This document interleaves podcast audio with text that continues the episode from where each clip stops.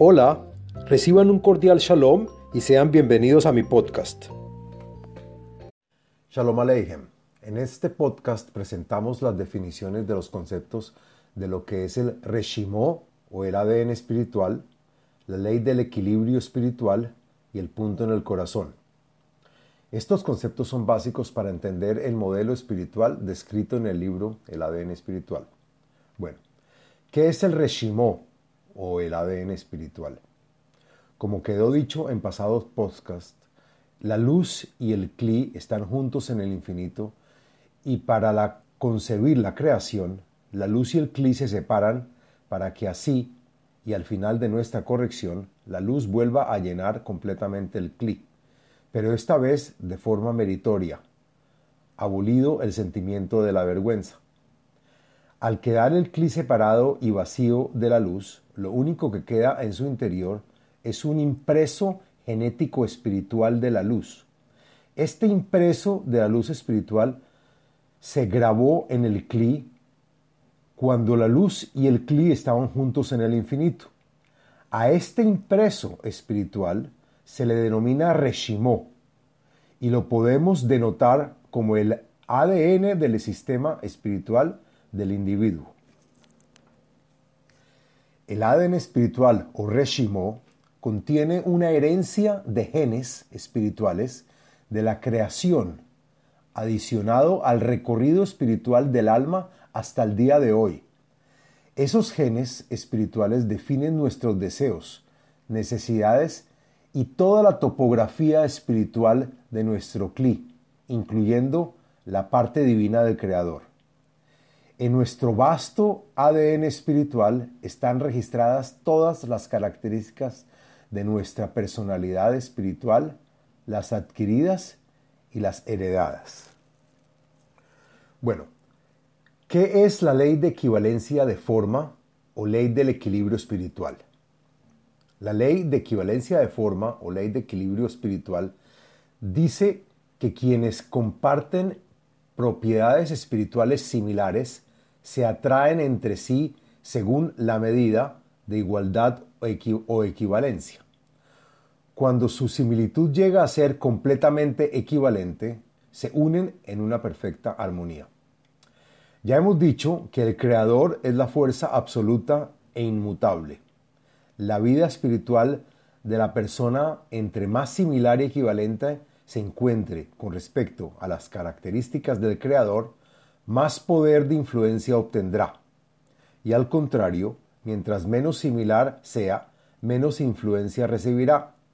La ley de equivalencia de forma es la base de todo el proceso espiritual. Cuanto más nos igualamos a la luz espiritual, más influyentes somos.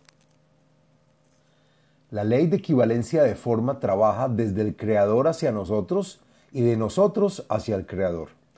Por eso también es llamada ley del equilibrio espiritual.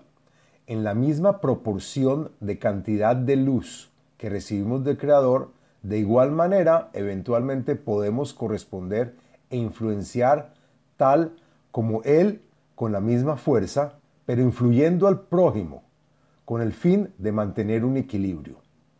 Adicionalmente, el individuo puede sentir la necesidad de corresponderle al Creador por medio de generarle felicidad, en hebreo nahat ruach, placer y orgullo, igual que un hijo alegra al padre cuando éste lo ve avanzar y triunfar. Pero cabe aclarar que el Creador no necesita nada de nadie, tampoco de nosotros. El Creador solo da y no recibe. Nosotros no le podemos corresponder como tal.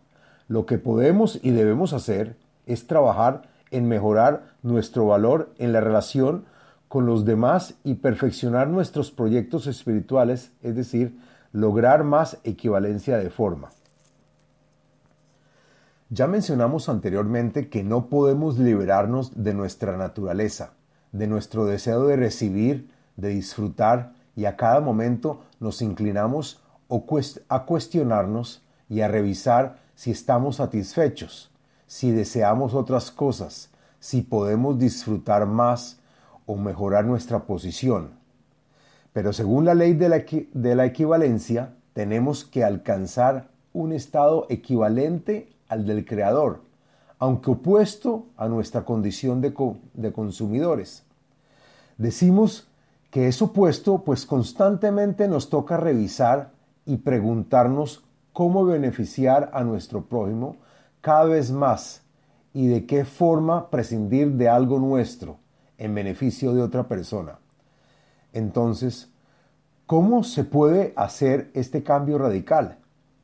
Dentro del ADN espiritual de la persona existe un gen o chispa espiritual que llamamos punto en el corazón y que tiene las propiedades mínimas básicas del Creador, que es las de dar y otorgar al prójimo.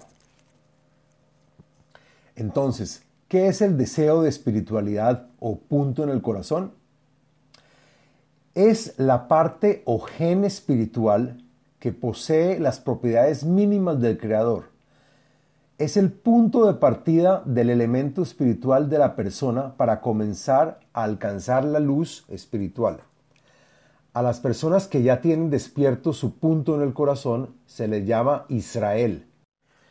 En hebreo, la palabra Israel está compuesta por dos partes, Israel o Yashar El, y quiere decir que marcha y se dirige directo al Creador.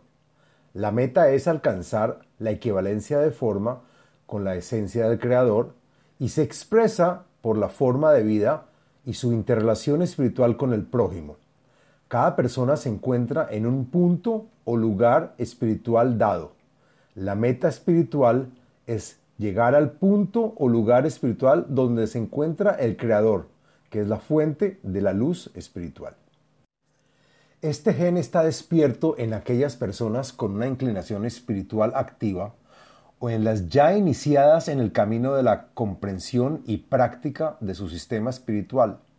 Por el momento, la mayoría de la gente tiene este gen inactivo. Una vez despierto en la persona, la vida nunca podrá ser la misma. El punto en el corazón la guiará hacia la madurez espiritual y será el comienzo de un despertar que estimulará cambios internos. La persona comienza su percepción con la conciencia de la hora de su ingreso a un mundo de tranquilidad, satisfacción, amor y felicidad con lo que tiene y hace. El punto en el corazón permite alejar el deseo de recibir placer solo por medio del ego al acomodar su ego, la persona deberá analizarlo y controlarlo desde afuera, viendo exactamente lo que el Creador ha establecido. A la habilidad de ver lo establecido por el Creador se le llama fe, lo cual está por encima de la razón. Estudiar el punto en el corazón es ilustrarse en cómo opera la creación. Para la mayoría de la población mundial, la mejora socioeconómica de sus vidas es el principal objetivo o necesidad. Tan solo una mínima parte reconoce su punto en el corazón, es decir, que ya se les ha despertado el embrión de su parte espiritual.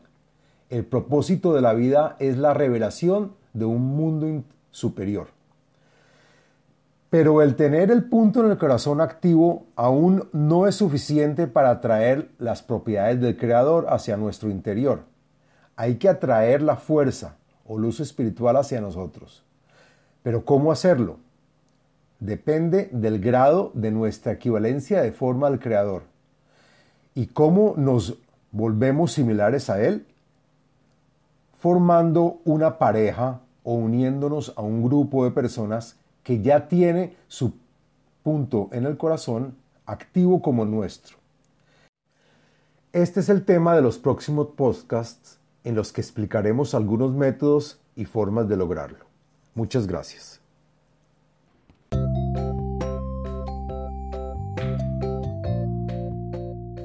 Les habló Abraham Eisenman, autor del libro El ADN espiritual, método de iluminación espiritual.